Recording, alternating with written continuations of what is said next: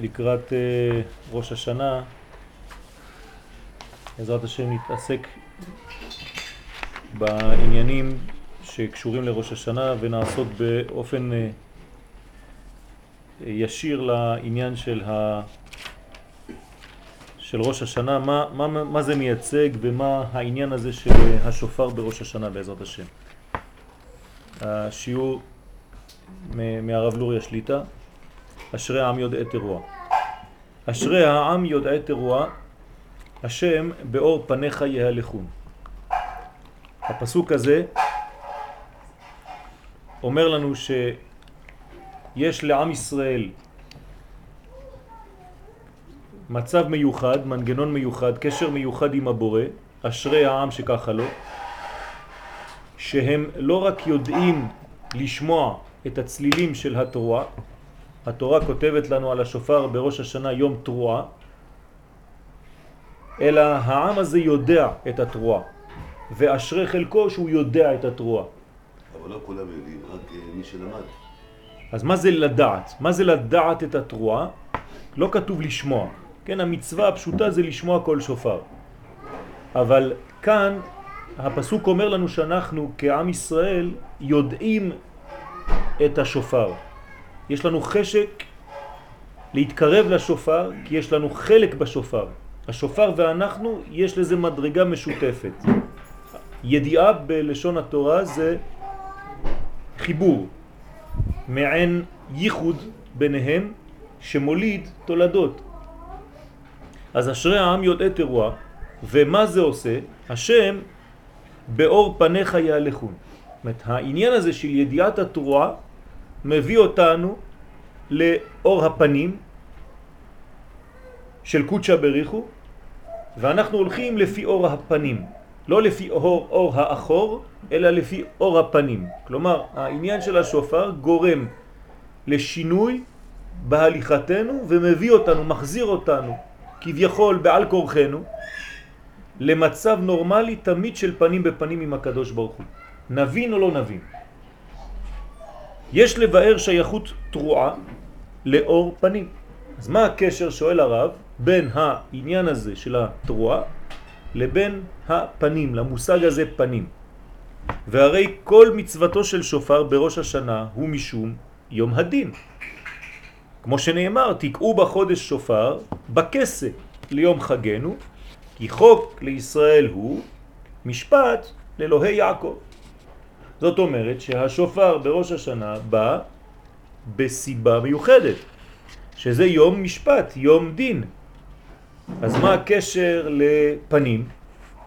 האם יום הדין של ראש השנה הוא עניין של פנים? הרי לכאורה יש כאן פחד מסוים.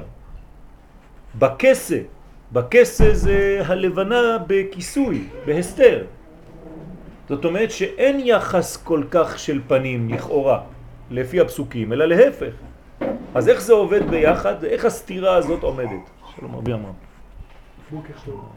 לא בוקר טוב. זה אותו דבר. לא הכל בוקר טוב. חסדים אתה אומר. ובהכרח שיש קשר של אור פניך לתשובה וליום ראש השנה שהוא יום הדין.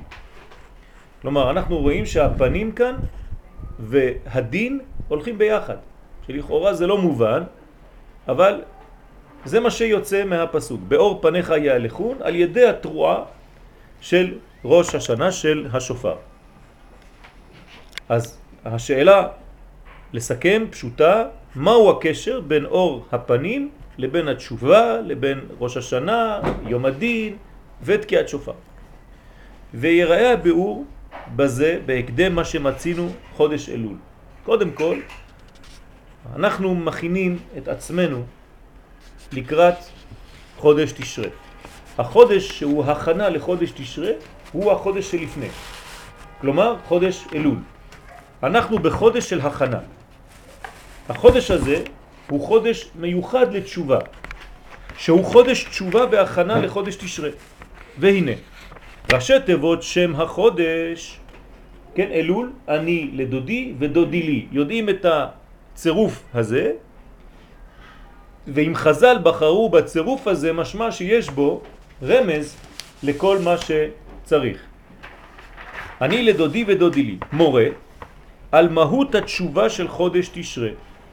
למה של חודש תשרה? אמרנו כי אלול הוא הכנה לתשרה. אז מה שקורה באלול זה רק בשביל חודש תשרה. זאת אומרת שאם הוא הכנה לתשרה, האני לדודי ודודי לי, זה דבר שצריך להתגלות בתשרה ואני מכין אותו חודש לפני.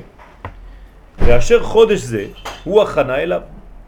כלומר, מה צריך להופיע בחודש תשרה? קשר. הוצאה לפועל, גילוי של אני לדודי ודודי לי. וכדי להגיע למצב הזה של אני לדודי ודודי יש לנו הכנה באלול להכשיר את עצמנו ואת המציאות לאותו חיבור של אני לדודי ודודי לי. ולהתבונן מהו תכלית חודש תשרה, הוא כמו שהובא בחז"ל, בשמיני עצרת. בואו ונשמח אני ואתם. עכשיו, צעד אחד קדימה. כל חודש תשרה, בשביל מה הוא? בשביל יום אחד, והוא שמיני עצרת. זאת אומרת שכל מה שנעשה בראש השנה, בעשרת ימי תשובה, ביום הכיפורים, בחג הסוכות, כל זה בשביל היום האחרון שנקרא שמיני חג עצרת. עכשיו, מה קורה ביום שמיני חג עצרת? זה השיא. כלומר, כל מה שעשיתי, לא רק בחודש תשרה, אפילו בחודש אלול שקדם לו, זה רק בשביל יום אחד. היום הזה, מה הוא מייצג? שמיני עצרת? את מה שאומרים חז"ל, קודם כל בתורת הקבלה זה הייחוד בין קודשא בריחו וכנסת ישראל, ובלשון עדינה, כן, המדרש אומר בואו ונשמח אני ואתם. כן, כמס, כסמכך יצירך בגן עדן מקדם, כלומר חתונה בין הקדוש ברוך הוא לבין כנסת ישראל ביום השמיני. יום השמיני זה יום שהוא כנגד העולם הבא, מדרגה עליונה, שבאותה מדרגה יש חיבור בין העולמות. יוצא שכל ההכנה, גם של אלול וכל תחילת תשרה, זה רק בשביל היום הזה. בואו ונשמח אני ואתם.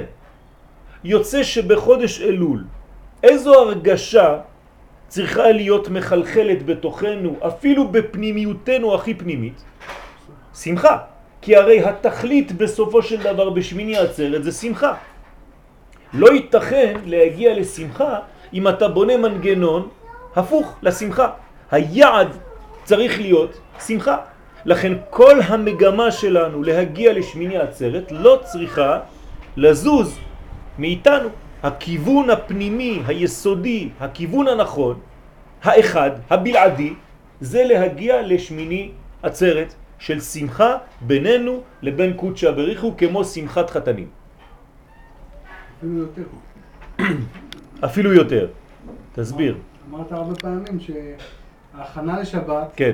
היא כל, היא לפעמים יותר גבוהה מהשבת לכאורה. כי, כי עצם, עצם העניין הוא קצר ונגמר, אבל ההכנה נכון. עוד...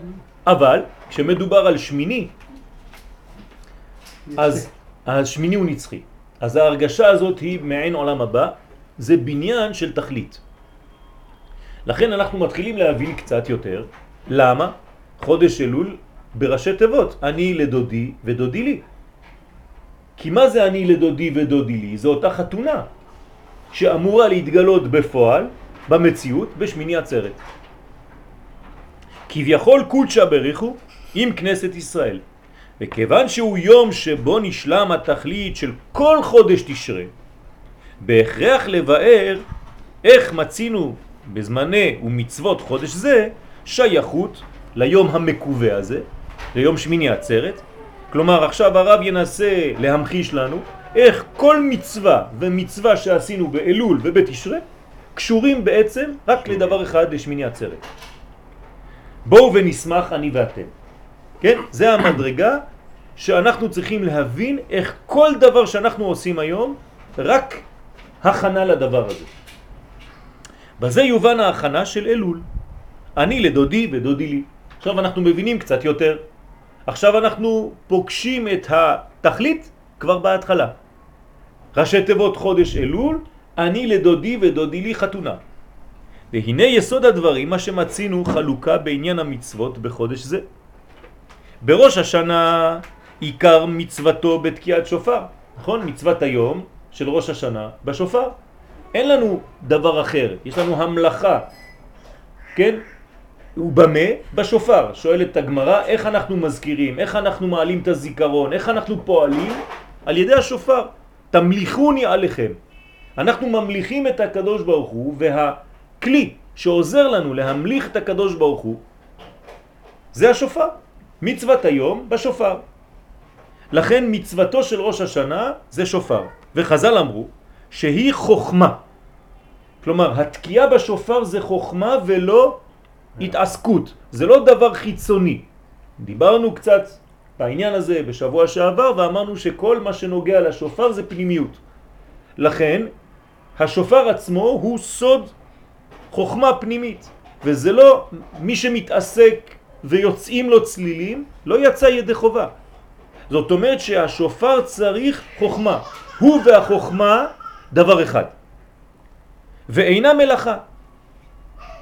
משמע שזה שייך למידות, למידות השכל שבאדם. כלומר, איפה החוכמה? חוכמה בראש, חוכמה בתוכן הפנימי, אפשר לומר אפילו בלב שמגלה את הבינה, אבל כל העניין של השכל. וכן דרשו חז"ל, אורי זה ראש השנה, כן? לשם אורי וישעי, אורי זה ראש השנה. אז האור זה ראש השנה. איפה נמצא האור? בשכל. מאור פניו של אדם. כי מידות השכל שבאדם הם האור שבו. אז כשהאדם יש לו שכל, מאירים פניו, מאירות פניו, בצורה בולטת, שמסמלת, ממחישה את האור שהוא נמצא בו עכשיו, את החוכמה, כן, אור החוכמה. זה השלב הראשון, ראש השנה, מצוות היום בשופר. יום הכיפורים. עיקרו המידות המורגשות בלב. כלומר, עברנו מחוכמה לבינה, בינה ליבה. יום הכיפורים הוא כבר בעניין של לב, שכן הווידוי ביום הכיפורים הוא בהכאה על הלב. אז אדם מכה על ליבו וממחיש בזה שיש כאן בעצם מדרגה. דרך אגב, אולי אפשר להוסיף על ראש השנה, ראש. יום הכיפורים אנחנו בעניין של לב. לכן כל עם ישראל מופיע עם דבר שהוא מאוד קשור בלב, אנחנו נוגעים כאילו להמחיש, זה כאן. שמורה על חטא, לא חטא שבא מצד השכל, אלא מצד מורגשות הלב. ירדנו בקומה או עלינו בקומה, תלוי איך רואים, יש עלייה או ירידה, והשבות אל לבביך, אבל יש כאן מעבר בין ראש לבין לב. ראש השנה ראש, יום הכיפורים לב. מורגשות הלב, איך אתה מרגיש, מה אתה עושה. שלב שלישי, חג הסוכות. עיקר המצווה שבו לולב וארבעת המינים, שהם כנגד איברי האדם. חסד, גבורה, תפארת, נצח, עוד יסוד. כל הנענועים, שישה כיוונים, ואנחנו מוליכים, כן, ומביאים את הלולב ואת ארבעת המינים, וממש קשור למידות של האדם, כל החלק של החגת נאי. מצד פנימיותם. זאת אומרת ש... כן, דרום, צפון, מזרח, מעלה, מטה, מערב, כנגד כל הספירות, כנגד כל הכיוונים של המציאות של האדם עצמו במידות. והסוכה עצמה מקפת את גוף האדם, שהוא בחינת הדומם שבאדם. זאת אומרת שיש כאן סוכה ויש ארבעת המינים. זאת פנימיות וחיצוניות של מנגנון אחד. נקרא לזה לצורך העניין חיצוניות, למרות שזה אור מקיף וזה עוד מדרגה אחרת. למרות זאת, לפי תורת הקבלה, הדפנות של הסוכה הן בעצם הנהי דאימה. אז גם כן אנחנו חוזרים לעניין של מידות, כל העניין של חג הסוכות מתקשר למידות של האדם. וכל זה מורה לנו קומה שלמה שתחילת תיקונה בראש השנה ונשלמת בחג הסוכות. אז הנה לנו, יש לנו 21 יום מראש השנה עד סוף חג הסוכות, זה נשלם, כל הבניין של שכל, רגש ומורגשות הלב, גוף. סליחה, למרות שפעם שמעתי ממך נראה לי, כן, שביום כיפור זה תיקון הכבד. כן, יש בתוך כל מדרגה פרטים, פרטי פרטים. זה לא שזה תיקון הכבד בלבד. אוקיי. כלומר, הדבר שמופיע ביום הכיפורים, חלק עיקרי ביום הזה, כן? אז היה ביום הזה שיעור על הכבד, אבל אפשר לעשות שיעור גם על האוזן ביום הכיפורים. בסדר? זאת אומרת שיש הרבה מדרגות לתקן ביום הכיפורים, כנראה שדיברנו באותו יום על מדרגה אחת. ונשלמת בחג הסוכות. ואחרי זה, ביום הושענא רבה, מצוות היום, במה? בערבות. זאת אומרת שיש לנו עוד מדרגה אחת שמשלימה את הכל, יום הערבה קוראים לזה, כן, מנהג הנביאים, יום הערבה, מצוות היום בערבות גרדה, שזה משלים את כל הבניין. לפי הסוד, ההקאה של הערבות על הרצפה זה עניין של הייחוד, ששם מתגלה הייחוד. אז אנחנו רואים כאן קומה שלמה, והביאור בזה, שהתכלית של בו ונשמח אני ואתם, שמורה על שלמות ייחוד קודשא בריחו וכנסת ישראל, שזה היום האחרון של החגים, שמיני עצרת, אינו יכול להיות אלא כמו שמובא ברן בנדרים בעניין קידושי אישה. איך אישה מתקדשת, מקודשת על ידי בעלה, איך החתן מקדש, איך האיש מקדש את האישה, אומר שהיא משווה עצמה כהפקר. זאת אומרת שאם האישה, לדברי הר"ן, לא מרגישה, לא שמה עצמה כהפקר בזמן החתונה, היא לא יכולה להיות בקשר ובזוגיות אמיתית עם בעלה. והוא קונה אותה, הבעל, שהביאור בזה שהיא מוסרת כל מה שיש לה לבעלה. והיא נעשית דלה וענייה, כמו המלכות, ואין לה אלא מה שבעלה נותן לה. זאת אומרת, אם אין את המדרגה הספציפית, המעבר הזה, של ביטול כלפי הנותן, אין ייחוד אמיתי ושלם ביניהם. וכל חיותה ממנו, היא צריכה להרגיש את זה, להפנים את זה, להגיע להכרה הזאת, דלת לה מגרמה כלום. כמה שהיא יותר תיכנס לעניין הזה ותתבטל לבעלה שהוא עכשיו המשפיע, כמה שהזוגיות שלהם, שלהם, של אותו זוג, כן, תמשיך לאורך ימים ושנים. וכן הוא בבחינה עליונה של כנסת ישראל בת זוגו. אנחנו במדרגה שדומה לדבר הזה ביחס לקדוש ברוך הוא. כל עוד אנחנו, כנסת ישראל, לא מתחילים, וכנראה שהחתונה הזאת מתחדשת, במדרגה של ביטול כלפי קודשא בריחו, ואנחנו מרגישים דלת לה מגרמה כלום, אין החיבור הזה יכול להיעשות בצורה נכונה. שאין זה יכול להיות, אלא על ידי מסירת הכל לקדוש ברוך הוא. זה השלב הראשון. שלב א', כל מה שיש לי שייך לו. במילים פשוטות, אני לדודי. כן, זה, זה אני לדודי. זה פשט המילים. כל האני שייך לדודי. אני הגעתי להכרה כזאת שאין לי מעצמי שום דבר, שהכל בא מקודשא בריחו. וזה כל עניינו של חודש תשרה. עם הזמנים המיוחדים שלו. כלומר, בשביל מה כל ההכנות האלה? כדי להגיע לחתונה. אבל אמרנו עכשיו שהחתונה בריאה רק כשהקלה הגיעה למדרגה כזאת של ביטול טוטלי כלפי החתן. אז כל הבניין של חודש אלול ותחילת חודש תשרה עד סוף חג הסוכות זה רק בשביל עניין זה. להגיע למדרגה של ביטול כלפי קודשא בריחו. איך זה עובד? עוד פעם, נתחיל. בראש השנה על ידי תקיעת שופר. מה זה תקיעת שופר אמרנו? חוכמה. מורה על ביטול ומסירת השכל, חוכמה, לקודשא בריחו. זאת אומרת, על מה אני צריך לחשוב בראש השנה כשתוקעים בשופר? שאין לי שכל מעצמי, וכל מה שיש לי אני צריך להשתמש בו רק לצורך מה שיקדם את העניין האלוהי בחיים. זה צריך להיות גבוה מאוד, למה? כי התוקע, זאת אומרת, תוקע עם הכוונות, על הכוונות, זה לא הרי. נכון, אבל אני... לא, זאת לא. אומרת, השומע, זה צריך להיות גבוה אצלו. נכון. ועשו כוונות, זה לא... בסדר, אבל, אבל אה, יש מי שנותן לא, וצריך לקבל גם. להיות, נכון. נכון, נכון, זה האידאל. זאת אומרת, מסירת הכל לקדוש ברוך הוא. אפילו יותר מזה, גם מי שעושה כוונות, יש, יש, זה, זה בעייתי. כי מרוב כוונות לפעמים חושבים שכיוונת.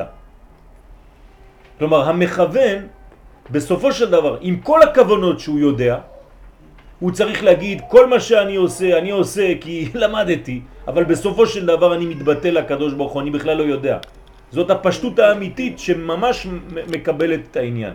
כי לא ייתכן שבגלל שהשגת איזה מדרגה של חוכמה, כי אתה קצת למדת יותר ממישהו, אתה תחשוב שהשגת את הדבר בזכותך. אז כאן אין ביטול. זה, זה, זאת הבעיה, שצריך להתבטל, ויכול להיות חשש של לאו דווקא להתבטל, להפך. בגלל שאתה חושב שאתה יודע, אתה לא מתבטל. אז מה שאני אומר זה שכן צריך לדעת את כל הכוונות, אבל בסופו של דבר להבין דלת לה מגרמה כלום. זה החוכמה הכי יותר גדולה. זה לדעת ולעשות כאילו אתה לא יודע כלום.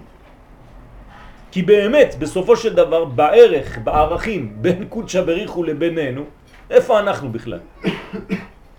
זה, זה, זה צחוק, כן? כל הכוונות שאנחנו נעשה, כמה שנהיה מקובלים, איפה הפער בינינו לבין אינסוף ברוך הוא? כן? אז למרות הכל, אנחנו צריכים להתאמץ.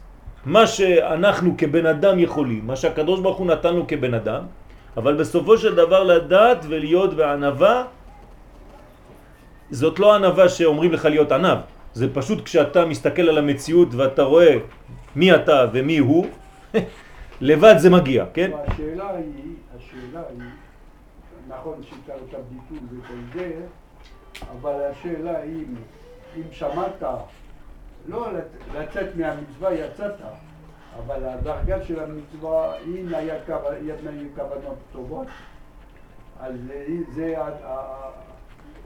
זה, עם הכוונות. כלומר, אה, הבעל שם טוב, אה, זכותו תגן עלינו. יש מישהו שפועל. הבעל שם טוב, זכותו תגן עלינו, היה מקבל אנשים כדי לדעת מי יתקע בשופר באותה שנה. והיו הרבה מקובלים שבאים. ותגידו לי, נו, מה, מה אתה הולך לכוון? וכל אחד מסביר לו את הכוונות כמו שהוא למד וכו' וכו' וכו'. ובסוף הוא בחר באדם שאולי פחות ידע כוונות, אבל הייתה לו תפילה אמיתית. אז שאלו אותו, כבוד הרב, למה הבאת אותנו? אומר, הבעל הזה, האיש הזה, צריך לחתן. שבע בנות. ואני יודע שהתפילה שלו תהיה אמיתית, כי הוא סובל כדי לחתן אותן. אז מה שהוא יבקש מהקדוש ברוך הוא, זה לא יהיה באוויר, זה לא למדתי כוונות וכל מיני דברים. יש לו תפילה אמיתית, תכלס. אז אני בוחר בו. מה זה בא ללמד אותנו? כמובן שזה סיפור להמחיש, כן? אמיתי, לא אמיתי, כן? זה בא כדי לומר לנו שאם יש לך באמת מדרגה שאתה מרגיש במציאות שאתה צריך אותה, ואתה יודע שהכל תלוי בו, הכוונה שלך תהיה הרבה יותר גדולה מאם אם אתה יודע לעשות, אה, כן, אה, שרטוטים על ניירות ולדעת אם זה אורות דה חוכמה שבאים טכני, ויורדים זה לא דגד הצלם. שלושה צלמים וכו'. זה לא טכני. בדיוק. אין פה טכניקה. יש טכניקה, אבל הטכניקה צריכה להיות מלאה בלב אמיתי, בכנות. כלומר, לקדש אורות השכל, אז אנחנו חוזרים, ראש השנה זה הביטול על ידי קידוש אורות השכל, התקדשות אורות השכל, רק לקיום תורה ומצוות ולא לעניינים עצמיים של האדם. כלומר, בשביל מה אני רוצה לפתח את השכל שלי? כדי לקדם את העניין האלוהי בעולם. אז פה הוא כותב תורה ומצוות, אפשר להוסיף את כל מה שעושה את העניין הזה. לקדם את העניין כדי שעם ישראל יחזור לארצו. לקדם את העניין כדי שתורת השם תתגלה. לקדם את העניין כדי שמלכות השם תתגלה. בשביל זה השכל שלי צריך לפעול. אז אני יכול לעשות את זה בצורות של לכאורה לא קשורות במדרגה הראשונה. למשל מהנדס שהולך לעשות משהו בשביל לתת כבוד לעם ישראל על ידי בניין ושמירת האומה, זה אותו דבר. העיקר שבראש שלו הכוונה תהיה העניין הזה. שכל מה שאני עושה זה בשביל הכיוון הזה. לקדם את העניין האלוהי על ידי נתינת כבוד ומציאות של עם ישראל בעולם, וכשיש הערכה של עם ישראל בעולם, מעריכים גם את הקדוש ברוך הוא יותר. ואחר זה, שלב שני, ביום הכיפורים, אמרנו שזה קשור ללב.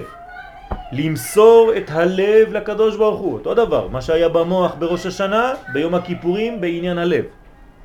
הם מורגשות הלב של אהבה ויראה ותשוקה, כל מה שהלב שלנו מרגיש ומסוגל להרגיש, אני צריך להפעיל אותו, שלא להשתמש בזה אלא לתורה ומצוות ורצון הקדוש ברוך הוא. אותו דבר, להביא את כל המנגנון הרגשי שלי, הליבי, בשביל העניין האלוהי.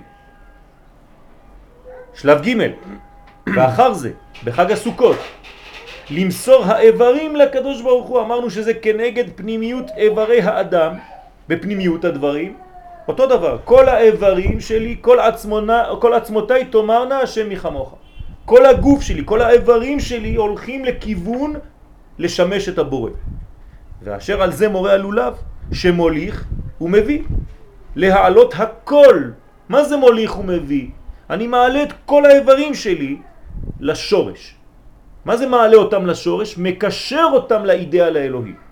אני יודע שכל פעולה שיש לי כאן באדמה, בעולם הזה, צריכה להיות מקושרת לבניין הפנימי של עצמי שם למעלה ולהביא את הכל לאותו קידום אינטרס אלוהי במרכאות. שלא לעשות כלום אלא לתורה ומצוות וקודשה בריחו, זאת אומרת, אני מוסיף את כל הכיוונים שיש לנו בחיים לצורך העניין הזה. וכן, חג הסוכות, אנחנו מתקדמים עוד שלב, שנכנס הסוכה עכשיו, כולו תחת כנפי השכינה. כלומר, כל כולי בתוך הסוכה. מה זה אומר? שאין לי מציאות בפני עצמי, אלא אני בלול, אני כלול תחת כנפי השכינה, זה הסוכה. לכן צריך לבלות את מלוא היום כמה שיותר בתוך המציאות הזאת, כי זה לא סתם עניין שכיף לך להיות בסוכה, אלא שבכל רגע נתון אתה יודע שאתה מתבטל למציאות האלוהית. ואלת לה מגרמה כלום. כל הגוף שבו, חוש, המישוש, כן? כשבו חוש המישוש, כל החושים, חוש הריח, חוש הטעם, חוש הראייה, חוש השמיעה, כל העניינים האלה הם בתוך הסוכה, ישן בסוכה, אוכל בסוכה וכו' וכו', עושה את כל העניינים בסוכה, שזה בעצם כל המציאות שלי תחת כנפי השכינה. שאינו אלא לקודשא בריחו. ואז כלל ישראל בחינה של אישה שמתקדשת לבעלה שאלת לה מגרמה כלום. בזה אתה מראה, אם אתה עושה את התהליך הזה בכל חג, כל חג אתה שם בראש שלך את העניין. בראש השנה כל השכל שלי לשם. יום הכיפורים כל הלב שלי. בחג הסוכות כל האיברים שלי. וכולי בסוכה. אם אתה הולך בצורה כזאת, כוונה כללית, פשוטה, אתה כבר בכיוון הנכון של החיבור האמיתי בשמיני עצרת. דרך אגב, זה צריך להופיע, זה לא צריך להיות סתם באוויר. כלומר, במציאות, מה אתה צריך להיות בשמיני עצרת? שמח. אם בשמיני עצרת אתה שמח, משמע שהצלחת. זה צריך להיות. בואו ונשמח אני ואתם. לא רק אני, אני ואתם. אם אתם לא שמחים בשמיני חג עצרת, משהו לא בסדר בעניין. ולכן, בסיום חג הסוכות... פה אני, פה אני מאמין, כמו שאתה פה אמרת. לא הבנתי. אה, בואו בוא נשמח אני ואתם, זה כבר בגלל שאנחנו נתנו את האני שלנו אליו, כל מה שעכשיו הוא ייתן לנו, תכף נראה את זה בקבלה, בינתיים אנחנו רק בחסידות, אז בעצם הוא מחזיר לנו את האני הזה ממנו התברך. כן? כי האני שלי כבר לא שייך לי, נתתי אותו לקודשא בריחו, ואז הוא מחזיר לנו, כן? ממנו התברך את האני בצורה שהיא ממותקת. ואז יש לנו אני חדש. אז זה נקרא, לכן בסיום חג הסוכות הוא יום הערבה במקדש ובגבולים. העניין כי ערבה לט בה טעם וריח. נכון, הערבה מכל ארבעת המינים זה העשב שאין בו, כן? הצומח שאין בו שום, שום דבר לכאורה, לא טעם ולא ריח. ומצד שני הוא לשון ערב. קוראים לו ערבה, זאת אומרת שיש לו פרדוקס אחד בעצמו, מצד אחד אין לו כלום לכאורה, מצד שני הוא ערב. עכשיו אנחנו מבינים למה. כי זה בדיוק מה שאנחנו בנינו. אנחנו צריכים להגיע עד מצב כזה שאין לך כלום, לא טעם ולא ריח, אבל אתה ערב דווקא בגלל זה. כלומר, כשהוצאת מעצמך את כל הטעמים, את כל העניינים, ואתה לא עושה בגלל שהבנת, או אתה לא עושה בגלל שהחכמת, את הכל התבטל בשביל קודשא בריחו, אין לך לא טעם ולא ריח, כמו ערבה, אז אתה ערב ולא סתם ערבה. אתה הופך להיות ערב לשם, זאת אומרת שהקדוש ברוך הוא מקבל אותך כי עשית את הפעולה הנדרשת מן האישה כדברי הר"ן בקידושין כדי להיות קלה אמיתית ומיוחדת, מיוחסת, כדי שישפיע לה את מלוא האור. כי זה מורה אשר כלל ישראל מסרו כל מהותם לקודשא בריחו. אז בעצם מהו היום הגדול? יום הערבה, דווקא. כי בחג הסוכות אתה נהנה. יש ריחות טובים, יש בסמים, האתרוג, כיף, תענוג, אתה רואה את זה, הדברים יפים. סוכה יפה, כלים נעים בסוכה, אווירה, אבל זה עדיין מציאות. נכון שאתה עושה את הכל לקדוש ברוך הוא, אמרנו, אבל בכל זאת אתה עדיין כאן. במדרגה שאתה מגיע ליום הערבה, שזה כאילו אין כלום, הערבה אתה קושר אותה חמישה בדים ואתה מרביץ על הרצפה, מה, אין כלום. שם זה הבניין, כן? אני מעצמי כבר לא כלום. והם חינת ערבה, כן? זה נקרא ערבה, לט לאו מגרמיו כלום, הגיעו למדרגה שמרגישים שאין מעצמם שום דבר. וזו המעלה של יום הערבה, כמו שהוא בא בירושלמי, ואותו יום, יום ידרושון. מה זאת אומרת ואותי, סליחה, ואותי יום יום ידרושון?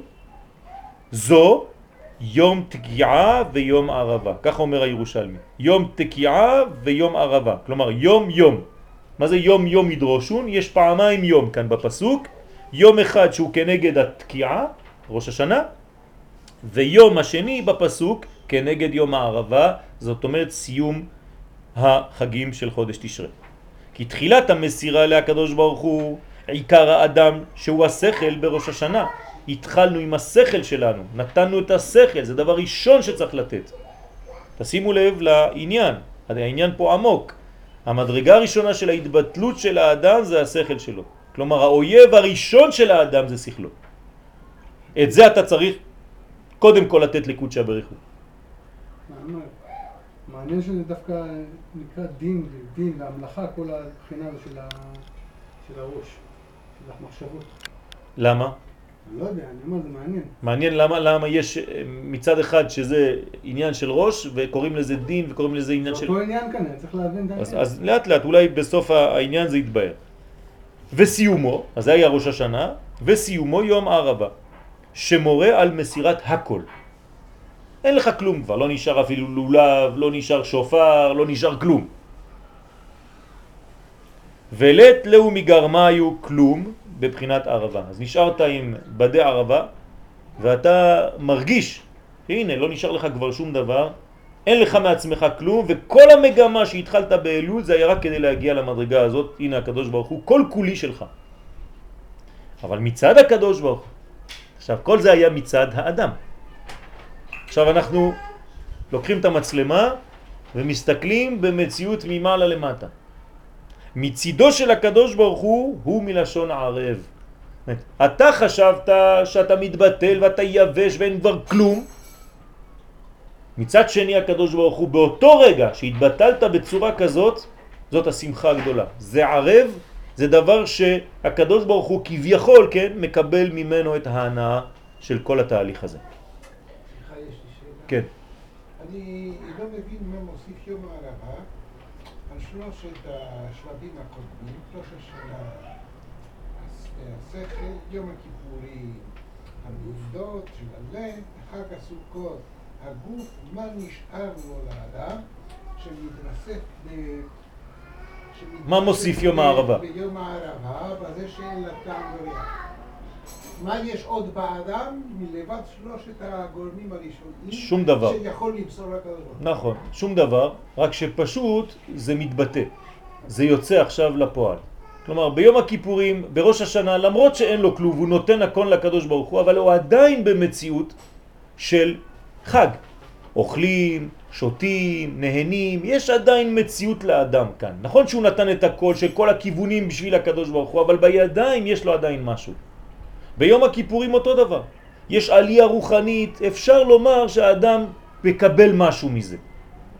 בחג הסוכות הבנו שזה יום שמחה, יש לאדם עדיין משהו, אבל ביום הערבה שאין כבר כלום, יצאת מהסוכה, עוד לא נכנסת לבית, אתה ככה באיזה מין מנגנון כזה באוויר, ואתה ממחיש את זה ביד עם הערבות. נכון שאין חידוש, למה?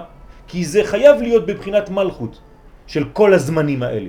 אז אין חידוש במלכות, אלא מה שהיה לפני. אז מה כן החידוש? כן, ככה אני חושב, בסייעתא דשמיא, זה שאתה ממחיש את זה במציאות שלך. אתה הולך עם כלום ביד. אומרים לך מה זה? אתה אומר אין לזה טעם ואין לזה ריח. אין כלום, זה אני. אבל בסדר, אבל עשית את זה כבר בראש השנה, יום הכיפורים וסוכות. נכון, שם עשיתי את זה במחשבה. פה אני רוצה לבטא את זה במציאות. זה מה שאני חושב. והחבטות האלה על הרצפה, כן? זה ממש ממחיש את העניין הזה בפועל. מוציא את זה ממש מן הכוח אל הפועל. כלומר, יום הערבה זה, מבחינת המדרגות, זה מדרגה התחתונה, נכון? או שזו מדרגה למעלה מראש השנה. יפה. מפני שאז זה למעלה מטעם ורק. נכון.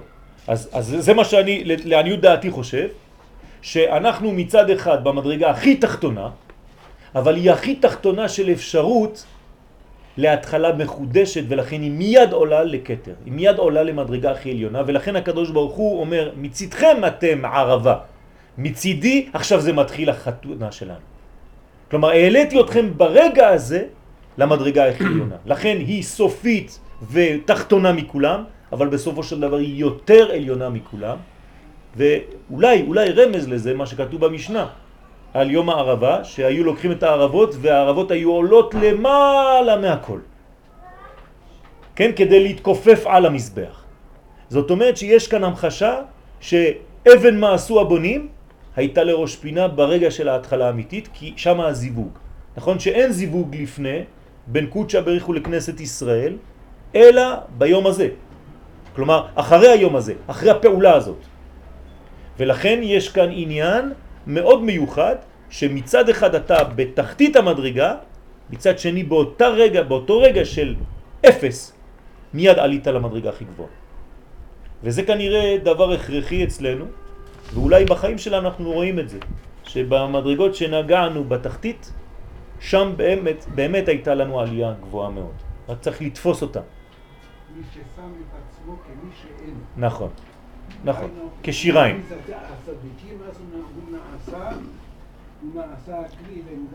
נכון, נעשה עצמו, עושה עצמו כשיריים, ככה אומרים חז"ל, שאין לו כלום, באותו רגע שאתה מבחינתך מרגיש את ההרגשה הזאת, של הרקנות הזאת, שאתה כלום, אפילו לא, לא המילה אפס, אפס זה כבר משהו, כן? באותו רגע אתה, אתה, אתה, הקדוש ברוך הוא מעלה אותך, כן? מהשפוט ירים אביון. מהמדרגה הכי נמוכה, מהערבה אתה הופך להיות ערב לשם. כן. כמו שאתה נותן לי, צריך להרוס את הכל, ליפול להרבה את המטה כדי לעלות יותר. אני לא אומר שצריך, אני אומר שבתחתית המדרגה שמה, כן. היושר הופך להיות עיגולי. זאת אומרת שאתה בעצם מתעגל וחוזר לכתר. זה אולי ממחיש קצת את הסיפור של רבי אלעזר בן דורדיה, שאין לו לאן לחזור הבן אדם. הוא אף פעם לא, לא גדל בכיוון שיש לו לחזור לאיזשהו משהו. כל החיים שלו היה בזימה. אז לאן הוא חוזר? הוא חייב לחזור למדרגה שלפני. לכן ירקין שם ראשו בין ברכה וגעה בבחייה. ואז יצאה נשמתו והוא מזומן לחיי העולם הבא. למה? כי הוא חזר בעצם לעיגולים, לעובריות, למדרגה שלפני יניקה ומוחים. אבל בשלב יותר גבוה. כלומר, אדם שנפל במדרגה כזאת, וכאן זה במודע, אנחנו פועלים את זה. עד שמיני חג עצרת, הולכים ונותנים את הכל. עד המציאות ממש שאנחנו מרגישים רקנים, שמה, כן, זה מתחיל, באמת החיבור מתחיל שמה והזיווג משלים שם את עצמו. לכן זה היום הכי גבוה, מצד שני, אם אנחנו לא במודעות הזאת, אנחנו חושבים, טוב, נגמר, כל העיקר עבר כבר. מה זה שמיני עצרת כבר? אף אחד לא שם לב. אולי זה מחשבה טובה. כן, כן. אז לא, זה גם סוג של ביטוי. לא, כי שמה זה ביטול בגלל שאתה לא מודע. אבל כאן החוכמה זה להיות מודע ולהתבטל. כלומר, מי יותר גדול, רופא, מומחה, שיודע ומתבטל כי הוא לא מבין, והוא אומר, תשמע, עם כל הידיעות שלי, כן, אני חייב לומר שאני אני מתבטל, יש בור, בורא לעולם. או אדם שלא יודע כלום, והוא אומר, אני מתבטל. איזה חוכמה. אתה לא יודע כלום בין כה וכה, אז מה אתה מתבטל? אין לך מה לבטל. כאן השגנו, השגנו, השגנו, השגנו, אבל הכל נתנו, וכאן אתה מבטל את כל כולך, כל המציאות שלך. אז התשובה זה אולי לשוב, לחזור בעיגול הזה. אז אנחנו מדברים רק על זה, זה התשובה, זה המנגנון של התשובה. אבל עכשיו, מה החידוש פה? ככה נראה לי, שהלבשנו אותו במציאות. פה אנחנו רואים מה קורה בכל שלב. אם לא, זה בלבול אחד שלם. מה זה כל החגים האלה? אחד רץ אחרי השני, אתה כבר לא יודע, כולם רצים, רק לקנות, לעשות זה, לעשות אוכל. אתה רץ ועושה, ובסדר, אתה הולך לבית כנסת כי צריך ללכת, אתה לא מבין את העבודה. פה אנחנו קונים ידע, ברוך השם. כן, חיבה יתרה נודעת להם. זאת אומרת שאתה יודע, כשאתה מגיע לראש השנה, מה המנגנון שלך. כלומר, אולי, אפשר לומר, בבית הכנסת, בערב ראש השנה, לאנשים, לקהל. מה שאנחנו עושים עכשיו בבית הכנסת בראש השנה, זה שאנחנו נותנים את השכל שלנו לקודשא בריך. כל מה שאנחנו נפתח בחיים שלנו השנה, זה שייך לו. זה כדי לקדם את העניין האלוהי בעולם. נסביר את זה. וביום הכיפורים אותו דבר עם עניין הלב. ובחג הסוכות אותו דבר עם עניין המידות, האיברים. אז עכשיו, מצד הקדוש ברוך הוא, מלשון ערב. כשכלל ישראל נתקדשו לו. כן? כלומר, הרי את מקודשת לי. מה זה מקודשת לי? מוקדשת לי. את רק שלי. אין לך מעצמך כלום עכשיו. הכל שלי. ואשר על זה נאמר, וערבה לשם, וערבה לשם מנחת יהודה וירושלים, כי ימי עולם וקשנים קדמוניות. מה זאת אומרת כי ימי עולם וקשנים קדמוניות? כנראה שאנחנו חוזרים למדרגה של הקדר, של הקטר. המדרגה הכי עליונה שיכולה להיות דווקא בגלל הביטול. ימי עולם נשמע כמו זה. מה? כי ימי עולם נשמע כמו זה. כן, אבל מה זה ימי העולם? זה כל הספירות בעצם, כל המדרגות של עולם, נכון. שזה תלוי הבה. על ידי שישראל בחינת ערבה, הם נעשו ערבים. מלשון מתיקות לקדוש ברוך הוא. כלומר, מתי זה מתוק לקודשא בריך הוא? כשאתה צנוע, כשאתה בצניעות. עכשיו, מה זה צנוע? תשימו לב, זה לא אחד שאומר אני לא יודע כלום. עוד פעם אנחנו חוזרים לאותו אחד שלא יודע כלום, ואז הוא אומר אני מתבטל. לא ביטלת כלום כי אתה לא יודע כלום. הענבה האמיתית זה לדעת. ולדעת שאתה יודע. ולמרות זאת, להגיע למדרגה של ביטול דווקא בגלל שאתה יודע. זה לא למרות, היום ככל שאתה לומד יותר, אתה מבין שאתה פחות, יודע פחות. כן, אבל בראש האנשים, מה זה ענבה? להגיד כל רגע, לא, אני כלום, אני לא כלום. לא נכון. זה לא נכון, זה אני כן יודע, אני למדתי, אני השקעתי, ברוך השם, יש לי הכל, אבל כל מה שאני יודע זה רק בשביל דבר אחד, לקדם את האינטרס של קודשא בריך הוא בעולם. זהו. אני חושב שזה העניין של המלכות. זה נקרא להמליך את הקדוש ברוך הוא. אתה לא לוקח שום דבר בשביל עצמך. אני ממליך אותו בכיוון שלי, במקצוע שלי, בעבודה שלי, בסגנון שלי, בלימוד שלי, בשכל שלי, איך שאני אפתח אותו, הכל רק למגמה אחת. ולכן, זה נרמז בפסוק, ואותי יום יום ידרושון. יום ראשון של ראש השנה ויום הערבה. כלומר שהם ימים של בלתי לשם לבדו מוסרים לו הכל. בהתחלה ובסוף. אני ראשון ואני אחרון. ברגע שאתה את האני שלך נתת, כן, אתה במדרגה אבל זה אמת, כן? אי אפשר לשקר עם הדבר הזה. זה מנגנון פנימי אמיתי שאי אפשר. לז... לזייף. זאת אמת. אם האדם באמת מרגיש את המדרגה הזאת, הוא מיד שייך. והשייכות הזאת, לא לשכוח את, את, את, את, את המשך הפסוק, ודודי לי. ברגע שאני עשיתי את העבודה הזאת, כל כולו עכשיו של הקדוש ברוך הוא כביכול, להפך, בשביל מי? בשבילי. בגלל שאתה במדרגה הזאת, בגלל שביטלת את עצמך באמת ואני רק יודע תעלומות יודע להגיד את זה, כך אומר הקדוש ברוך הוא, עכשיו תדע לך שאני אתן לך את הכל. היית מוכן לזה, לביטול הזה? אני מוכן לתת לך הכל.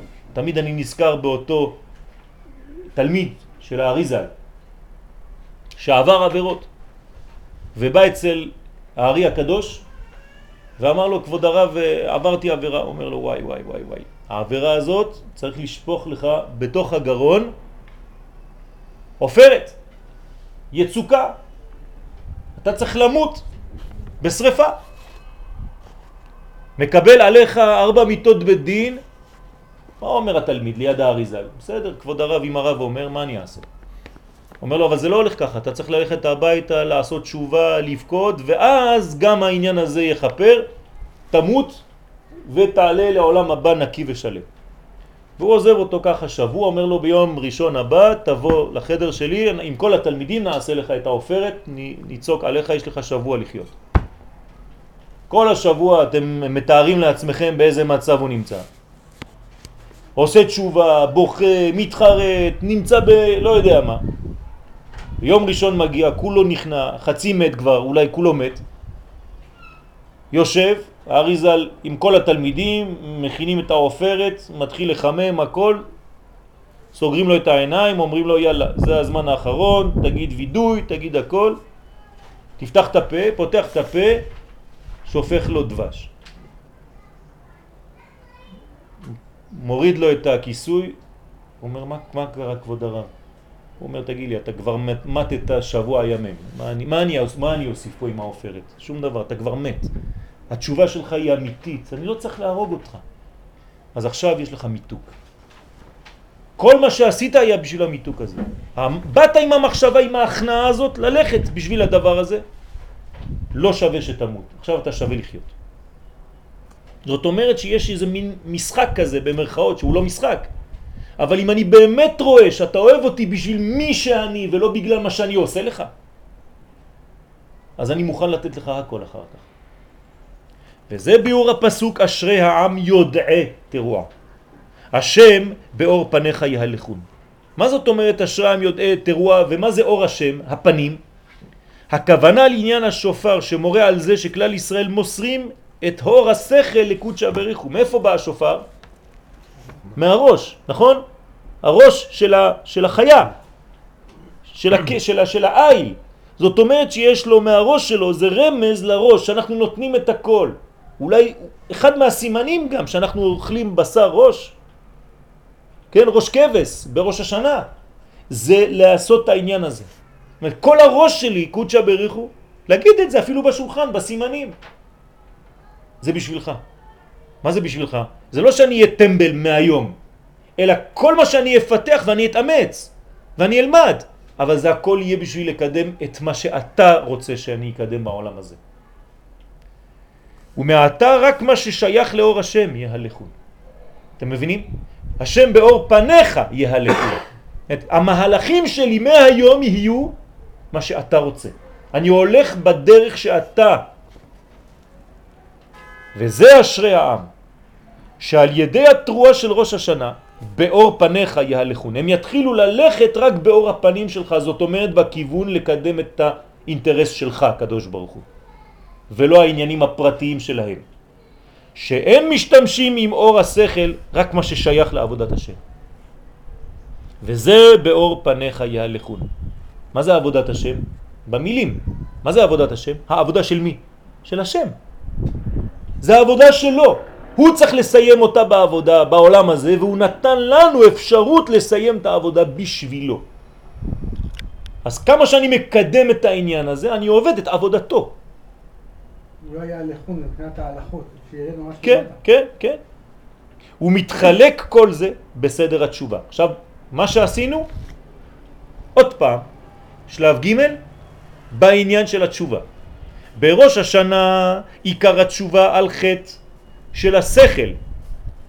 זאת אומרת, כל מה שחטאנו בשכלנו, בראש השנה זה אמור להתנקות. אני צריך לנקות את כל מה שאני בשביל האינטרס הזה.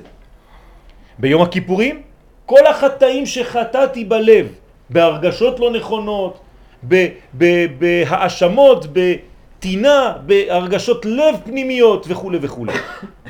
בסוכות, חלטי המידות של החומר, כל המידות שלי שלא היו מתוקנות, אני צריך כל זה לחזור בתשובה, לעשות תשובה בחג הסוכות. לא לשכוח, התשובה לא הסתיימה אחרי יום הכיפורים. בסוכות אנחנו גם עושים תשובה, רק שזה בקומה אחרת. והתשובה צריכה להיות בעומק, עד כדי מסירת הכל לקדוש ברוך הוא. כלומר, מה זה התשובה עכשיו? זה זה. זה למסור את הכל לשם. מה זה למסור את הכל לשם? במילים פשוטות, להגיע למצב שהחיים שלי הם בשביל לגלות את השם בעולם. זהו, בשביל זה באתי. ובזה מבואר הרמז בחודש אלול, שהוא הכנה לחודש אני לדודי ודודי לי. כל זה מופיע ברמז הזה, אני לדודי ודודי לי. כי זה התכלית, לשם אני צריך להגיע, לאותה נקודה. כלומר, הכנה למסור הכל לקודשא בריך הוא. בחינת אני רק לדודי. ומה שיש לי הוא רק מה שדודי נותן לי. ודודי לי. כלומר, כל מה שיש לי זה שלו. וכל מה שיהיה עכשיו בגלל שנתתי לו, החזרתי הכל, כל מה שאני מקבל חזרה זה רק מה שהוא רוצה שאני אקבל. זה מין הכרת הטוב, הכרה שכל מה שאני זה הקדוש ברוך הוא. עכשיו, זה, יש לזה תופעות אחרות, מסוכנות, שאדם שמזלזל בעצמו, מדבר לשון הרע על עצמו אפילו, הוא בעצם אומר לקדוש ברוך הוא מה שנתת לי לא טוב. הוא לא שמח בחלק שהקדוש ברוך הוא נתן לו. יש בעיה בדבר הזה. אם כל מה שיש לי זה ממך, אז מה, אתה נותן לי דברים רעים? אז צריך לחשוב על העניין הזה ולהבין שכנראה אני באתי לעשות עבודה מסוימת בעולם הזה ואסור לי להתכחש, אסור לי לברוח ממנה. לא ייתנו לי לברוח ממנה. יש מנגנון פנימי שתובע ממני את חיי האמיתיים.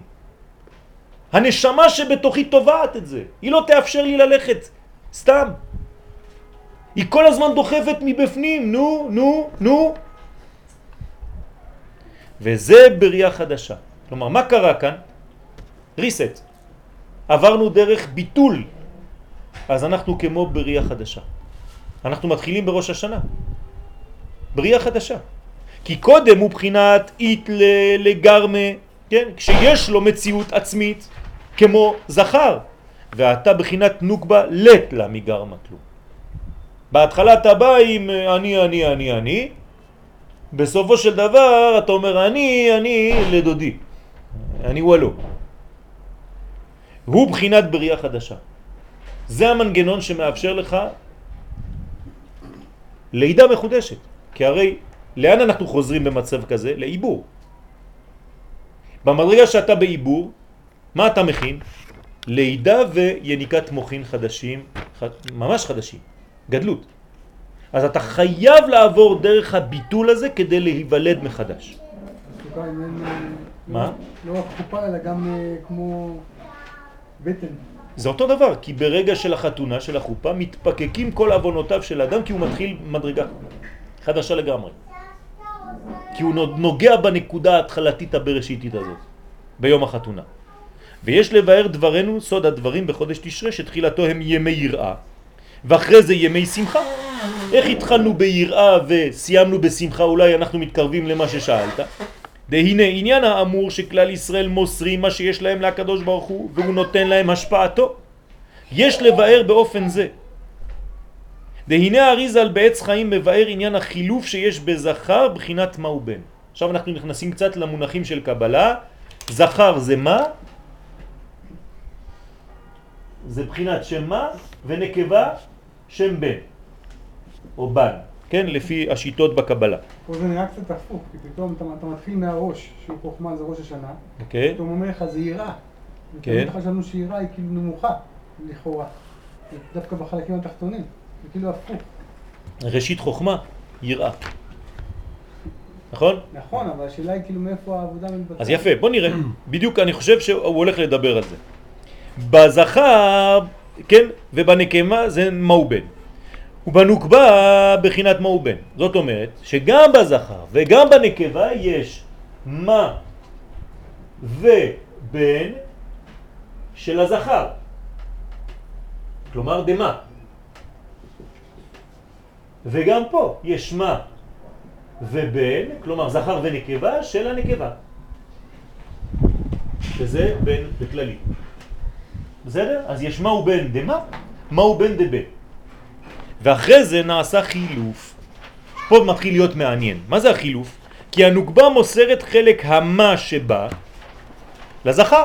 כלומר, אם זה מה של הז... סליחה, פה אני בנקבה. אם זה המה, המה הזה זה זכר, נכון? אז מה יש לו לעשות אצל הנקבה? כביכול זה לא שייך לה, אז מה היא עושה? היא נותנת את המה הזה, מעלה אותו אל הזכר. אותו דבר אצלו. החלק הנקבה שלו בן, הוא נותן לנקבה, כי זה חלק בן, זה שייך לנקבה. כלומר, כשהם יתחלפו, מה הוא יהיה? מה שלו ומה שלה. והיא תהיה בן של עצמה ובן שהוא נתן לה. מה שאמרת לנו, אצבע והטבעת. נכון, בדיוק, הנה זה בא, זה, זה, זה יבוא מפה. והוא נותן לה חלק הבן שבו, ואז נעשית היא כולה בן, והוא כולו מה. זאת אומרת, היא הופכת להיות ברגע הזה של הנישואין כולה נקבה, והוא כולו זכר.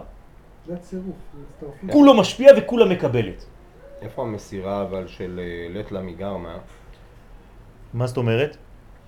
בכל אופן, אם היא מציאות של בן, כן, של מה ובן, כן. והיא מעבירה אליו את המה, היא נשארת בן. נכון. והיא מקבלת ממנו את הבן שלו, נשארת עוד בן, בן ובן. נכון, אז בוא נראה, אז בוא נראה. בעצם יש לה... יש לה עדיין מציאות, אתה אומר. של בן. של, של שם בן, של נקבה, וזה מציאות. של שני הצדדים. איפה היא מסרה את הכל?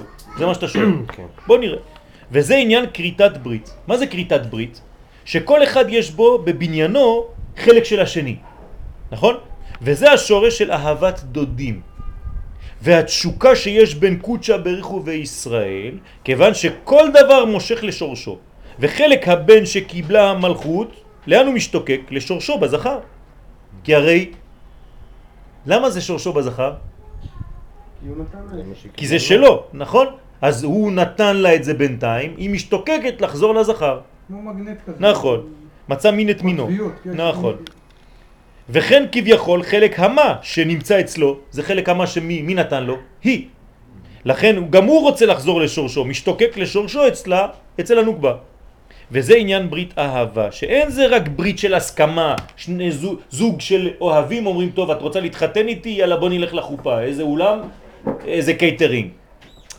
כשזה נעשה ככה זה ריק. פה זה ברית של מדרגה של נתינה, של אהבה אמיתית, אלא כביכול בחינת חילוף. אני מתחלף איתך, אני, אני, אני נותן לך את מה שאני ואת נותנת לי את מה שאת. וזה מה שמביא אהבת דודים. ויש לומר שבחלק הראשון של תשרה, שהוא זמן של יראה וגבורה, אנו מוסרים כביכול לקדוש ברוך הוא בחינת המה שלנו. כלומר, כל הזכר שלי, כל הבחינה המשפיעה שבי, מה אני אומר לקדוש ברוך הוא? מה אני משפיע אני? הכל שלך. וזה מועיל שיש למעלה גם בחינת מה של נוקבה. זאת אומרת, שמתי את הבחינת הזכרית שלי אצל קודשא בריחו. זה הביטול בעצם. זה הביטול. הוא מתרבה אור החסד על אור הגבורה. איפה? למעלה. למעלה. אז למעלה בראש השנה מה יש? חסד. רק חסד. מה? מה? ואצלנו מה יש? דין דין. בן בן. אבל המלכות אין בה אלא חלק הבן שלה, ולכן הוא זמן של יראה מצד ישראל, לא מצידו של קודשא בריחו. אז תשימו לב איזה פרדוקס יש בראש השנה. כאן זה יום הדין, ואצל הקדוש ברוך הוא זה יום רק של. השפעה ואל חסד גדול. איזה מעניין זה. ועכשיו איך זה מתקשר, בואו ננסה להכניס, איך זה מתקשר עכשיו למחשבות, לראש. אז ברגע שאני, עם מחשבה שלי, כל השם מה שבי, שזה הזכר, שזה הזיכרון, שזה הבניין שלי, נתתי את הכל לקדוש ברוך הוא, הרי שכל מה שאני אקבל אחר כך, אפילו אם אני לא אקבל, ברגע הזה אני לא חושב לקבל, אני חושב רק שהכל שייך לו. נתתי את כל מחשבתי, את כל מציאותי, את כל מהותי, את כל מי שאני. ואילו מצד הקדוש ברוך הוא הם ימים של חסד. שהרי בימים אלו מקבלים בתשובה יותר מכל השנה, במציאות, זה מה שקורה. אתה אומר לי שזה יום הדין, אז איך זה שזה יום שכל השבוע הזה, כל המציאות הזאת, יש כל האנשים חוזרים בתשובה והקדוש ברוך הוא מקבל יותר מכל השנה כולה, אז מה? כי יש, תלוי איך, איך אתה מסתכל, או בעיניים אלוקיות שהכל חסד באותו יום, או בעיניים של בן אדם שהכל פחד ורעדה באותו יום. לא, זה האדם שמקפיד על עצמו ביום הזה. שהוא בעצמו, הקדוש ברוך הוא. עוד פעם, גם זה חלק. שיכולה להיות טעות. כי האדם שמקפיד כביכול על עצמו באותו יום, כן, אז הוא בעצם לוקח את המקום של הקדוש ברוך הוא במדרגה הזאת, הוא לא מתבטל. למה? הוא נהיה פעמיים בן. נכון, אבל מה זאת אומרת, לא לה- מקפיד על עצמו. מה זאת אומרת להקפיד על עצמו? כשהוא מקפיד על עצמו יש לו מציאות. הוא כאילו... הוא כאילו חי, זכר, הוא- הוא זכר הוא הזכר.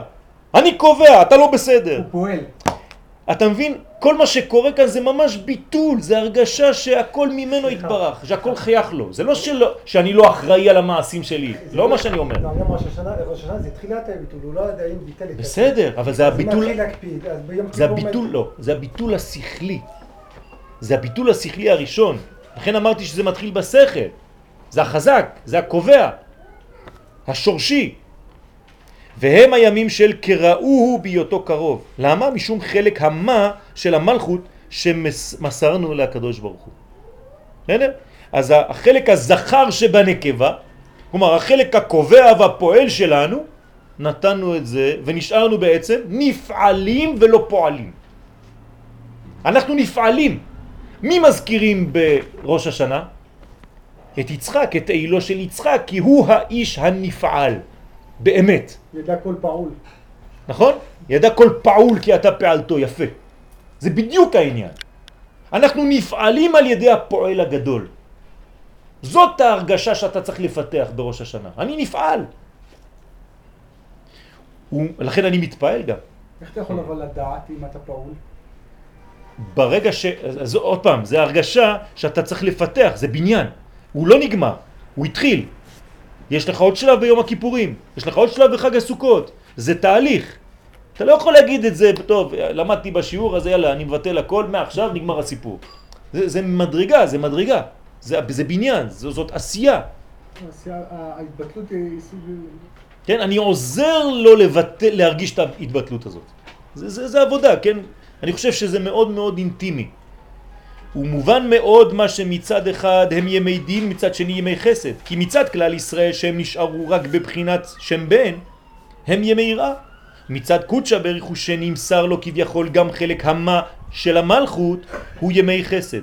וייתכן שזה עניין תקיע שופר. מה זה תקיעת שופר? שנהפך מדילה. שאנו מוסרים בזה לקדוש ברוך הוא את חלק המה שבנו, ואחרי זה בגמר יום הכיפורים הקדוש ברוך הוא נותן לנו חלק הבן שבו.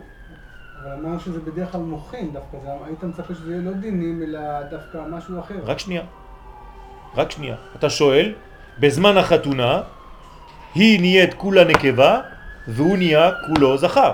זה שלב ראשון. למה היא נהיית כולה נקבה? כי מבטלת את ה... זה את המה, היא נתנה את המה. כן, אז זה, זה, אתם חוזרים על מה שאמרנו, אבל בשביל מה זה? שאלה אחרת אני שואל. ההשתוקקות אחר כך. כדי שהוא יוכל. לקנות אותו. כי עכשיו זה מה שעושה אותה כלי. היא לא יכולה לקבל בשלב מאוחר יותר אם היא לא עברה דרך השלב שכל כולה שם בן, כל כולה כלי. לכן זה חייב לעבור, הוא עושה אותה כלי, כלי קיבול לכל החיים. ולכן כביכול כולו מה וישראל כולם בן. כן, אולי זה סוד, אני לא יודע, כן? בנים אתם לשם, כולכם בן. כולכם שם של בן, לא סתם בנים. אבל חלק הבן של מעלה, מה זה חלק הבן של מעלה? הוא חסדים. עכשיו בואו תראו. הוא כבר- לא קיים, הוא נתן אותו, לא, הוא מסר לא, אותו. לא. הוא מלא בחסדים. אה, כשהשם בן שבא מקודשא בריחו אלינו ומתחבר לבן הפנימי שלנו, זה אותו בן? לא. הבן שלנו, בגלל שהוא מהעולם הזה, הוא יותר דין מאשר הבן שבא מלמעלה, כי יש לנו כלל, כל מה שבא מלמעלה, אפילו שזה בן, ביחס לבן התחתון, הוא מה? זה בן דמה. יפ, כן, נכון, אז, אז אתה, אתה מרגיש בו את החסדים למרות שהוא שם בן, מנתק אותו. נכון? גדולים יותר מחלק המה שהיה במלכות, לא רק מהחלק הבן, אפילו מהמה שיש למטה, הבן שלמעלה, הדינים של מעלה יותר מתוקים מהחסדים של מטה. זה נשמע כמו מפתח לתשוקה. רגע, אחרי... בדיוק, זה מה שהוא כתב. זה מכין את זה, אנחנו רוצים להגיע לזה. בואו ונשמח אני ואתם. כן, רבי עמרם. לא, אולי, אה, מה שגבורה שבחסד יותר ממותג בדיוק. מחסד שבגבורה. בדיוק, זה מה שאנחנו אומרים. אתה תרגמת את זה לספירות. אתה בונה קוטביות, נכון. בונה קוטביות, ובסוף בדיוק, והמתח שנוצר הוא החיבור האמיתי. הוא האהבה, שכינה ביניהם. ולכן הם ימי שמחה גם בדידן. אז זה הופך להיות גם אצלנו שמחה. למה? כי בסופו של דבר אפילו שקיבלנו בן ואנחנו פעמיים בן. אבל זה בן דמה, זה אנחנו מרגישים שזה קודשא בריחו. איך אתה יכול להתלבש בלבן, ללכת לאכול, להיות שמח בראש השנה אם זה כל כך יום הדין? אה, אתה משחק עם מי? כן. וזה עניין, עם מה? כן. וזה עניין תקיעת השופר בצאת יום הכיפורים. למה תוקעים בשופר כש... זה עם- כן, כן. למה אתה תוקע בשופר כשנגמר יום הכיפורים? שאז הוא הזמן של מסירת הבן של מעלה לכנסת ישראל בעת היות המלכות למעלה בעתיקה. כלומר, שמה זה מסירת הבן העליון. שמה. כי ביום הכיפורים עדיין, אני מזכיר לכם, מ- אנחנו רק למטה. עומדים פנים בפנים ואין זיווג. כלומר, אנחנו עוברים לצד הפנים, זהו. הזיווג זה רק בשמיני עצרת. ויובן בזה מה שמובא בנחמיה על ראש השנה, שהוא יום של חדוות השם, היא מעוזכם. משמע שהוא יום שמחה כביכול למעלה, וזה המעוז שלנו. והטעם משום שמה שנעשה שמחה מיוחדת ביום זה למעלה, הוא מצד חלק המה שאנחנו מסרנו. ולכן חדוות השם היא מעוזכם. כלומר, בגלל שאתם עשיתם פעולה להביא את המה שלכם למעלה, זה גרם שם לשמחה גדולה, והם אמרו מאיפה באה השמחה? מבני האדם שלמטה, מבני ישראל, הם העלו לנו, הביאו לנו את המה הזה, הכינו לנו עוגה שקוראים לה שם מה. שהרי זה בא על ידכם. מה קורה בסוכות? סוכות דיברנו על... סוכות דיברנו על אה, ביטול של המידות. כן.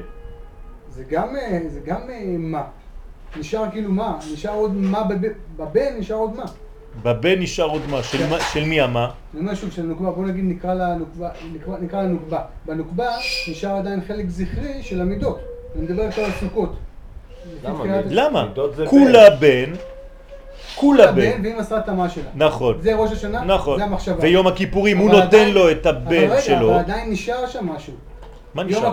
רגע, יום הכיפורים, היה- יום הכיפורים שוב, אני מדבר מבחינת העבודה שלנו כן, עכשיו. כן. אנחנו נלך תמיד החלק הנוקבי. במחשבה שאנחנו החלק הנוקבי. חסר לי פה משהו. אמרנו, אוקיי, אמרנו ראש השנה, אנחנו מוסרים את המחשבות, ולכאורה מסרנו את המה של הנוקבה. אחר כך אמרנו יום כיפור, לכאורה הוא, מידות הלב. הוא נותן לנו את המה שלו. נכון. סליחה, את הבן, את הבן שלו. אבל עדיין, מבחינתנו, עכשיו, בראייה... איפה אני- אנחנו בחג אני הסוכות? איפה לבדי. אנחנו בחג הסוכות? אנחנו נותנים נו, את המידות. אבל איזה מידות? המידות של, של, של הנוקבה. אנחנו. כבר בבן. אנחנו רק בבן, בכל התהליך הזה אנחנו במדרגה של אבל, בן. אבל אם אתה נותן משהו, זאת אומרת שיש לך עדיין משהו להשפיע. בוודאי יש לך משהו להשפיע. מה ההשפעה שלך? לא, אבל גם הבן, הבן, הבן לכאורה זה נניח להסתכל על... הבן נותן למה, לצורך העניין בחג הסוכות, וימינו תחבקני. ברגע שהנוקבה נותנת לבעלה זה לחבק אותה, זה מה שהיא נותנת. היא עדיין נותנת את עצמה. כלומר, החלק התחתון עכשיו, שהוא המידות, והחלק התחתון הגופני אפילו, ברגע שהיא מבטלת עצמה אליו, נותנת לו לחבק אותה, כי זה מה שקורה בחג הסוכות, וימינו שלו תחבק אותי, אז זה עוד מדרגה של נתינתו הוא ושל ביטול שלה. אומרת, יש עוד מדרגה. בוודאי. ונמצא שעל ידי השופר אנו מוסרים חלק המה שלנו ואנו מתעטפים על ידי זה ביראה. ומצד שני, גורמים כביכול למעלה שמחה וחדווה וישיבה על כיסא רחמים. כלומר, הקדוש ברוך הוא באותו רגע יושב על כיסא רחמים ואתה נמצא בעולמות של בן בן. ואתה לא מבין איך זה עובד. אנחנו אומרים תמיד עכשיו, הקדוש ברוך הוא קם מכיסא דין ויושב על כיסא רחמים. למה? כי אנחנו הבאנו לו את המה. אפשר לומר במילים פשוטות את כל מהותנו. ועל בחינה זו שמאירה בחודש תשרה, מקדימים חודש אלול שהוא אני לדודי ודודי לי. חלק הראשון של החודש אני לדודי, וחלק השני של החודש ודודי לי. וסדר הקידושין, הנה מה שהזכרנו מקודם, על ידי הוראה זו שהאישה נותנת אצבע והבעל נותן טבעת והקשו, כן, זה מושג מאוד ידוע בחסידות. הרי צריך להיות הפוך, מה היא נותנת אצבע? הרי כולה היא טבעת, היא בעולם של טבעיות, טבעת מלשון טבע. היא מוטבעת על ידו, אז שתיתן טבעת והוא ייתן אצבע. כי הזכר בחינת יושר, זה אצבע, והנקבה בחינת עיגולים, זאת טבעת. אז למה זה הפוך? כמו שהיא, כמו שנאמר, נקבה תסובב גבר. אז איך היא נותנת אצבע? מאיפה יש לה אצבע לתת? עכשיו הבנו.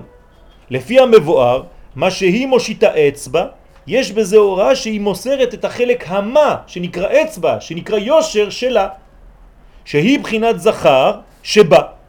למי מוסרת את זה? אליו. כלומר, הוא יש לו עכשיו שתי אצבעות. עכשיו הוא יכול לגעת זו הפ- זו הפעם. כן? יש לו אצבע זאת. הפעם. זאת הפעם. והוא נותן טבעת. כלומר, כולה עכשיו שנותן בזה את בחינת הטבעת שלו, את הבן שבו, למלכות. ועל ידי זה נעשה כריתת ברית. למה? כל זה נרמז בפסוק האמור בתורה, ביום הבריאה של אדם הראשון. על כן יעזוב איש את אביו ואת אמו ודבק באשתו והיו לבשר אחד. דהיינו שהאיש יש בו חלק מה מאבא שלו וחלק בן מאימא שלו. אז עכשיו הוא צריך לעזוב את אביו ואת אמו. ועזב בחינה זו. נכון, כי נותן הבן לאשתו, והיא גם נותנת לו חלק המה שבא. אז יש מה שנקרא חילופים. והיו לבשר אחד, שהוא עניין הברית, והדבקות שנקרא אשתו כגופו. רק בצו, בצורה כזאת הם יכולים להתחבר, רק זה זוג שמצליח. משום שני, שתי הבחינות, שהוא יש לו את המה שלה, והיא יש לה את הבן שלו. זאת אומרת, תמיד הוא שומר את הנוקבה אצלו שזה היא, אבל זה אצלו, והוא, ו- ולהפך, כן? הוא שומר את הזכר שהיא נתנה לו. היא שומרת את הנקבה ש- ששייכת לו, והוא שומר את הזכר שהיה שייך לה. ועכשיו הם יכולים להתחבר כי כל אחד רוצה לחזור לשני. ונראה שזה סוד הנסירה בראש השנה. והנה כשהם בגב אחד, יש בכל אחד מהם מהו בן. כיוון שמחוברים בגב אחד. ותועלת הנסירה היא שיכולים לעשות חילוף ולמסור כל אחד החלק שלו. ואז נעשה הזכר חסדים גמורים והמלכות גבורות גבורות. אבל במצב זה הזכר יכול להמתיק את הגבורות של הנוקבה. זה השלב האחר, הבא, שעכשיו שהוא עשה אותה כלי, הוא הולך למתק אותה, הוא מעביר לה מחדש את המוחין, כיוון שהוא כולו רק חסדים, וכוח ההמתקה הוא מזה. איך הוא יכול למתק אותה? כי עכשיו כל כולו מתוק. שהרי המלכות עצמה מסרה לו את החלק שבא, את חלק החסדים שהיה אצלה, שעכשיו הוא יודע להשתמש בהם, כי זה המנגנון שלו, שהיה לה. וככה מתחברים, כן, אחרי הנסירה, פנים בפנים, עד הייחוד השלם. אז יהי רצון שנקיים בעצמנו, כן, כמובן בתוך כלל ישראל, את כל התהליך כאן, הוא תהליך מורכב אבל כל כך יפה, שמראה לנו, ממחיש לנו ממש, אני חושב שפה הרב עשה עבודה נפלאה, כן? להמחיש לנו איך הדברים ממש בפשטות עוברים מחג לחג, מיום ליום, מראש השנה הבא עלינו לטובה, שנזכה בעזרת השם שבשמיני עצרת, שגם כן בא עלינו לטובה, נהיה בחיבור אמיתי ושלם כמו חתן וכלה, והקדוש ברוך הוא יש, י, ייתן לנו את השפע הזה ותשרה שכינה בתוכנו בינינו, בינן, בינו לבינינו, אמן כן ירצו. לא, הרב יואל, איזה שיעור ראשון שדיברת על נסירה, שזה לא היה נשמע לי כמו משהו רע, אלא כמשהו טוב, אפילו, אפילו טוב מאוד. שמחה בשמיים, כן, ו... אבל תמיד זה היה ככה. לא יודע, תמיד זה היה נשמע לי כואב. לא, באמת. היום, היום, ישראל. היום באנו עם. מסור חדש, ד- דיברנו על... אה, לא מסורתי. דיברנו על תהליכים בעם ישראל, כל מיני אה, דברים שהנשיאת כן, המשנה כן. יש משהו מאוד נורא. לא, זה בגלל שאנחנו חייבים להיות מה שנקרא עצמאים. כי זה השלב שלא דיברנו עליו היום. מה קורה כש, כשיש את הנתינה של כל כולה בן וכל כולו מה? כל אחד הופך להיות כאילו מציאות בפני עצמו. עכשיו המשיכה נולדת, דווקא מזה. אבל חייב שתהיה התנתקות. וגם עוד דבר, שכאילו ברגע שכל אחד נהיה בפני עצמו, מעבר למשיכה יש גם שמחה אצלו. נכון.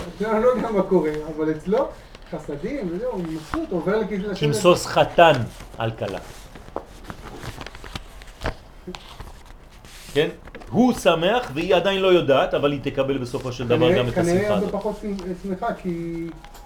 כי באמת לקחו לה את כל מה שמשמח אותה. כן, אבל זה, זה, זה הבניין. הבניין של הביטול שמכין לשלב הבא. זה הכרחי. לא להצטער מהדבר הזה, לא להצטער מזה שאנחנו מתבטלים לקודשא בריחו. כי, כי משם אנחנו צומחים. זקו ברוך. תודה רבה.